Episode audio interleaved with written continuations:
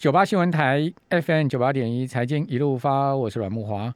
哦，国内已经有这个投顾啊，这个宏远投顾啊，把万海的股价看到四百块以上，这发报告，我有收到报告，四百多块啊，哇，真的很夸张啊，这个投顾越看越好哈。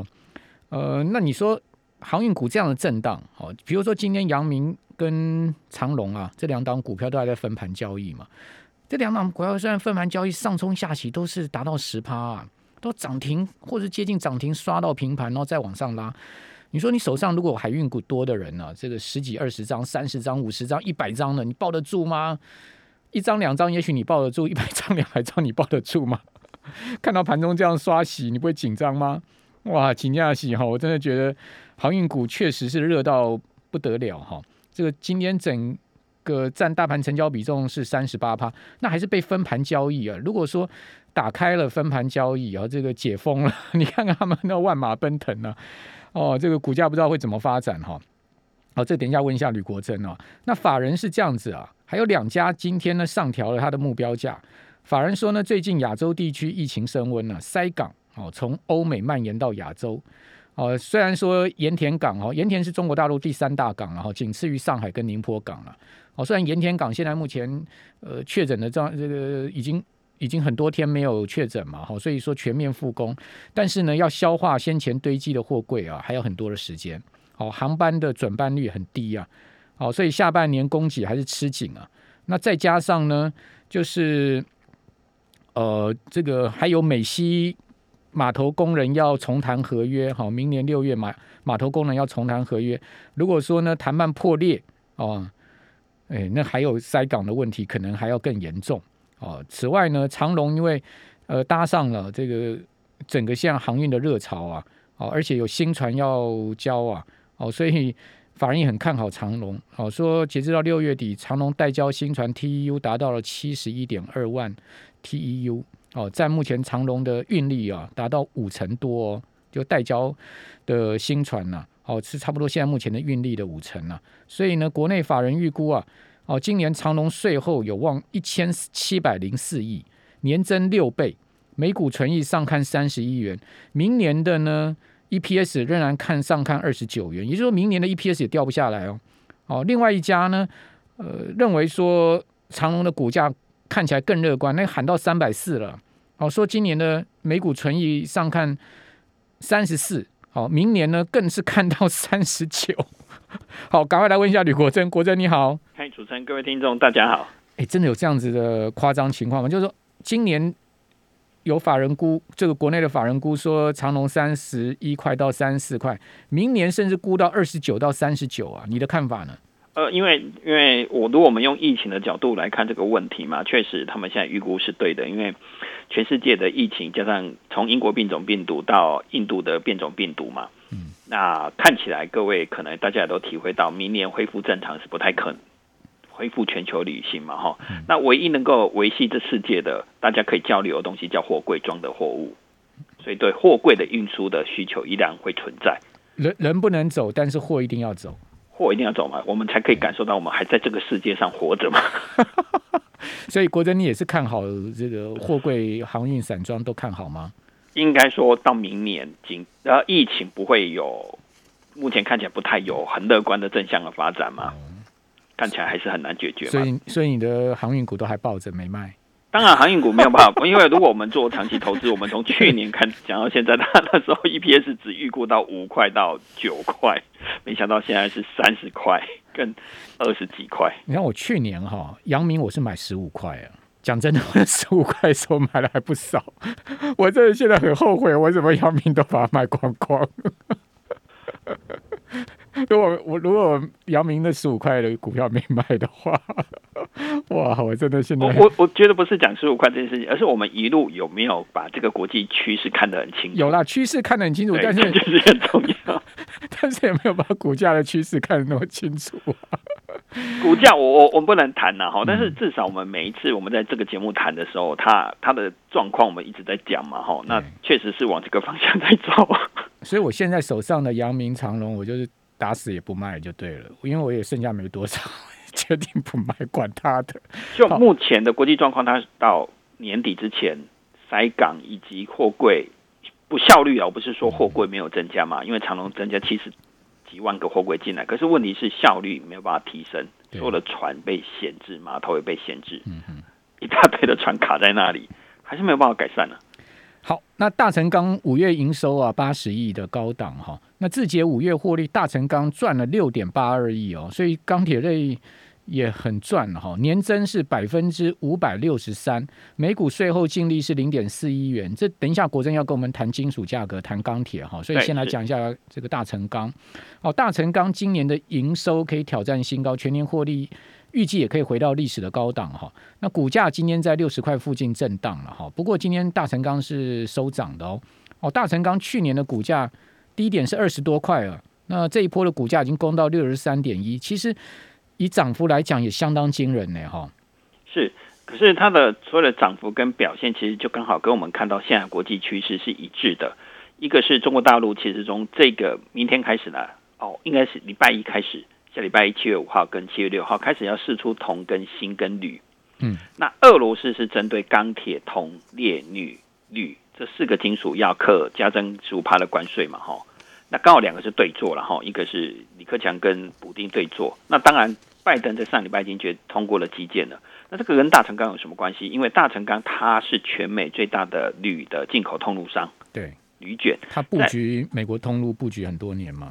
对，那中国大陆为什么是出铝？是因为铝的价格太高了，太缺了。嗯哼，他想要把铝的价格压下来，他不是因为他是四出供给哦，它不是需求不够哦，所以各位价格掉下来是因为供给增加。它是把它的那个战备库存拿出来拿出来卖，是压抑，因为实在价格太好了。对，可是俄罗斯反而对着做事，那我当然要珍惜我的铁、铜、镍、铝。那镍跟铝刚好是大成钢最需要的原料。不锈钢的原料，所以不锈钢因为这样，其实六七月台湾的不锈钢的厂商都是调高它的报价的。嗯，所以对大成钢来讲，镍镍跟铝这一个不锈钢一个铝卷都是大成钢的产品，加上美国的基建要开始大幅度的展开，那当然大成钢是非常的以后赚钱是可以看得到的了。嗯。但股价也涨很多了，这也是要提醒听众朋友了。对，这这是必然的现象嘛。不过趋势就是往这个方向走嘛。因为为什么俄罗斯要做这样的动作？为什么中国大陆要做这个动作？普丁啊，那个拜登在做什么？刚好跟大成钢都是有影响的。嗯，俄罗斯这次的动作很大哎哈。对，毕竟它是调高调高出口税十五趴。这个跟其实我们把一个逻辑也想通了，也是对的一个观点。为什么中国大陆要开始减产？为什么要打压钢价？它减产其实是它不想把它的钢铁太廉价的卖掉嘛，它不想再替世界制把污染留在国内，出口便宜的钢铁，它尽可能用这种方式来逼迫自己的产业要升级嘛。那俄罗斯也这样想，那我何必把自己卖的太便宜呢？我就出口加关税啊。嗯。那美国也收关税啊，美国钢铁卖过去，美国政府也是先收一笔啊。我们在节目也提过嘛，哈。对，对啊，所以美国的钢铁所有东西全部在创新天价。美国的钢价其实世界最高的。对，当然美国政府收关税是有影响的。嗯，对，因为他给人家客反请交税不一啦，哈，但是美国政府收的口袋满满的。好，那铜价其实六月下跌了有八点六趴哦，是去年三月来最糟的单月表现哈。这当然跟刚国珍所讲的大陆的打压好以及美元的走强有关了哈。呃，所以铜价无力回到五月触及的历史高点。铜价在五月十号每吨涨到一万零七百四十七点五美金啊，这个是伦敦铜哈。之后走势就往下掉哦。那到六月底呢，呃，伦敦铜呢跌到了九千四百一十。哦，整个六月我们刚刚讲的跌幅是八点六趴，哦，不过第二季仍然涨了七趴，是连续五个季度的上涨，这也是去年三月以来最小的季度涨幅哦。虽然说是涨了七趴，但是已经是去年三月来最小的季度涨幅，可见之前涨多少，对不对？对，好，那铜去年才五千多。好，我我看到你写了一篇很很大篇的这个有关铜的报道嘛。对，另外我想要跟大家解释，当我们看到俄罗斯跟中国在做这件事情的时候，那叫供给端的问题嘛，哈。可是我就想，在台湾的话，那我们来探讨一个问题：是需求端的问题是什么？对，需求端铜应该看得很透明啊，风电、绿能这些都是啊。对，所以我就把一个一个产业都去问清楚，到底你们把铜用在什么地方嘛？OK，铜的问题到底是什么嘛？好，那来告诉我们听众朋友吧。对，因为铜为什么哎涨这么多还有人买？那你这可能很多人会说炒作嘛？哈，那我们先来回答一些问题：到一个铜铜其实在人类的历史已经用了两千多年了，嗯嗯嗯到现在还在用。最大的用途其实是水龙头。，OK，那为什么用在水龙头？其实它这个金属很有趣是，它虽然会长铜绿、铜锈。我以前当海军的时候，我在舰艇上很多铜器，我都不明白为什么一艘军舰要用这么多的铜，嗯，然后让我擦不完的铜绿。所以所以你是杨志浩的吗？我我是中志浩，然后我后来哦到派里级，就是成功级。哎呦，哦，那很不错的剑、啊，对对，嗯。那可是我为搞不懂为什么有这么多铜让我擦不完，后来才知道铜是最难生锈的金属。但它会氧化啊，它会氧化，只是长铜绿，把它擦掉就好。可是如果你有水龙头，我讲的是水龙头或家里的跟只要接触跟水有关的的地方，嗯嗯，其实最好的金属就是用铜。所以两年两千多年前用铜，现在还在用铜，而且是。铜可以杀菌。OK，那我就去问台湾的顶方婆的水五金业者，他们一年其实产值有六百多亿，有八成都跟铜有关。哦，所以那个是铜的用量是相当惊人的。嗯嗯，那我就问他们说，为什么你们这一年来铜涨这么多？你的客户会要求换吗？他说，客户其实最怕的事情叫做卖了水龙头赔了房子，什么意思？因为如果你换了一个金属，嗯，你看啊，军舰军军舰其实是最容易生锈的地方。为什么要从军舰讲起？对，它很容易腐蚀，很容易锈蚀，所以有些海海上跑啊，对，所以它还是用铜。有些美国客户最怕的是，你水管换了别的金属之后，虽然比较便宜，但是如果锈蚀了漏水，嗯，美国人不是叫你赔水龙头，嗯嗯，他是叫你赔房子，赔整栋房子，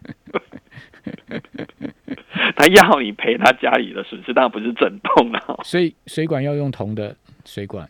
对，跟接触到水的，国珍，我们这边先休息一下，等一下回到节目现场。好。九八新闻台 FM 九八点一财经一路发，我是阮木华。哦，六月除了铜期货价格大跌之外哦，木材期货价格也大跌哦，而且是跌了四十二帕之多、哦，这是创下一九七八年以来最糟糕的一个月哈、呃，所以可见这原物料商品的价格啊、有时候跌起来真的是跌的非常夸张啊，跌翻掉了哈、呃，有人想说这个木材的的价格是不是巨大的泡沫已经泡这个爆裂了哈？哦，五月七七号的时候，木材价格、达到高峰啊，每千尺每千板尺曾经来到一千六百七十点五美元的历史高价。较去年疫情的时候呢，你知道涨多少？涨六倍啊，涨六倍。如今呢，呃，年内已经跌十三趴了，而且迈向六周持续六周的下跌哦，所以这个你也不知道说后面木材价格会不会再涨上去嘛？去年涨六倍。去年以来涨六倍，现在你说，哎，涨六倍回四十二吧，那就是说把这个一半的上涨几乎给跌掉了哈，但是它还是涨啊，还是涨很多啊，哦，所以说原物料价格的波动。呃，非常剧烈哈。那刚国珍讲到铜有很多的特性啊，古老的人类使用的金属哈。那我们继续来访问《天下杂志》的副总主笔吕国珍。那国珍，呃，铜现在目前的最新用途，除了这个水管、水龙头以外，还有什么呢？对，然后我就接着往下去追的话，我就去我找了大雅电线电缆，大雅电线电缆铜也是越卖越多。那事实上，铜越卖越哦，铜电缆越卖越多。嗯，那电缆其实是一个很成熟的行业嘛，哈，对当然房地产这一块会增加，可是它其实不是最赚钱的，其实最赚钱的是输配电的网络，嗯嗯因为那个铜用的太多。嗯，那它从这三年来，大概每年都增加三千吨的铜的用量。所以大雅是铜价涨多少，它就反映多少，销售量也跟着增加。嗯哼，那往下去问他说为什么啊？因为如果我们大家盖一个太阳能电厂，因为大雅也在转型，大雅在转型变成是一个，包括大同也在转型，好，不要讲大雅。我们国内的一些做所谓的电缆或者是重电的，几乎都往再生能源去跑，所以大雅也去投资太阳能电厂。嗯嗯结果过他去投资的时候，他就可以体验出来，他在学甲盖一个电厂，如果要拉上台电的网路，要拉五公里。对，那全台湾遍布像珍珠一样散落在各地的太阳能电厂，其实它每个都要拉到台电的输配电，电缆的用量就增加了。嗯，所以它一年是增加三千吨。接下来还有一个更多的要增加，但是这个台湾不一定有人做到，可是对铜的用量是增加很多了，叫做离岸风电。嗯，离岸风电其实离在岸上大概要离到二三十公里。对，那全部都拉上的话，现在还要再加码，我就不算了哦。光之前的预估，我们光离岸风电的电缆的用量就要超过两千公里。嗯，就可以足足到台湾啊，三百公里嘛。你说两千公里的电缆容这个用量是光离岸风电，光离岸风电的部分就是海缆。以现在目前的建制量来算，是不是？对，以现在建制量，可是我们还要再继续，后面还要加倍，我们就不谈加倍那部分，光这个就两千公里了。那全世界有多少太阳能电厂跟离岸风电厂在做？那对铜的需求量，这个是很难去预估的。但是很遗憾的是，跟水龙头一样，水龙头怕房子淹水，还要保险哦，要铜的水龙头才可以不用保险哦。在美国很有趣，美国是这样子，你们。因为怕漏水，那他们为什么不用 PVC 的管呢？美观啊，你要有质感啊，你当然可以用塑胶的啊。你问你你愿意吗？哦，OK，你那个水龙头你要金属质感的，你才会觉得好看嘛，哈。是是是是是，对，还有保险，高档的就对了，然后对，那你光这个两千多公里，哇，还是用不完。那铜，那有没有导电性可以取代它呢？大雅跟我说，一定要百用百分之九十九点九九的铜，就是伦敦伦敦金属交易所的最好的铜，嗯嗯，才可以做电缆。对，有啊，当然可以替代用银了，还是用金。你不要开玩笑，好不好？更贵。对，所以就没有嘛，没有，那就只好继续增加啊。所以铜的用量不会减少，那电线电缆这一块也不用说了，一样的增加。嗯哼，那可不可以别的东西还是没有嘛？我刚才讲金跟银嘛，对，所以越来越多。再有一块也在增加，现在我就去问南亚，因为铜箔也很多嘛，嗯我就问南亚塑胶董事长，他跟我说很好。嗯而且手机本来就很好，现在有五 G 的基地台，还有那个五 G 的手机在出来，对，所以手机这一块，包括苹果的新手机，其实，在电子这一块，它的产能就已经满载了。嗯哼，他很保守啊，需求都，他都讲说需求很好。那 LME 涨多少，我们就跟着涨多多少。嗯嗯，加工费炼计，因为加工费会影响到所谓的每个品质不一样，你要求的东西不一样，所以加工费是个秘密。但是至少铜价涨多少都多少。也找不到东西可以取代，因为铜导电最好，所以铜箔这一块增加很多。啊，铜 CCL 的股票为什么一直在跌？业绩这么好，台光电为什么股价下？是不是之前涨太多嘛？可是我必须要回答，二零一一年到一五年哈，对，铜箔厂是都亏钱的哦。如果大家回去看的话，嗯，而且那时候产能利用率可能只有五成到六成哦。对，现在几乎都是全满的。那以前 IC 载板也是亏钱啊。对，现在 IC 窄板啊，大赚了三四百块嘛，哈，如果没有，而且就是南亚塑胶的蓝电，对啊，所以这个这个叫做细棚下蹲久了就是你的，对，当然它其实转型的很辛苦啦，我们必须要讲，二零一一到一五年连续五年六年都是赔钱的，所以大家不要 看这些事情。再还有一个东西是电动车的铜箔，如果用四月底国际能源总署 IEA 发布的电动汽车的展望报告了哈，从现在的。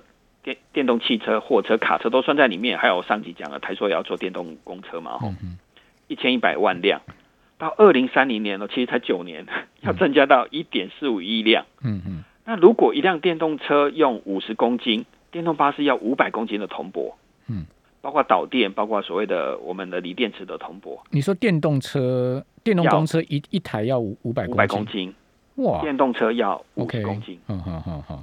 如果乘以一点四五亿，对，我算过了，我在几百万吨的桶，比全球现在的供应，哎，五十公斤就等于说一个人的体重，哎，哈，对，相当大，当那五百公斤一台。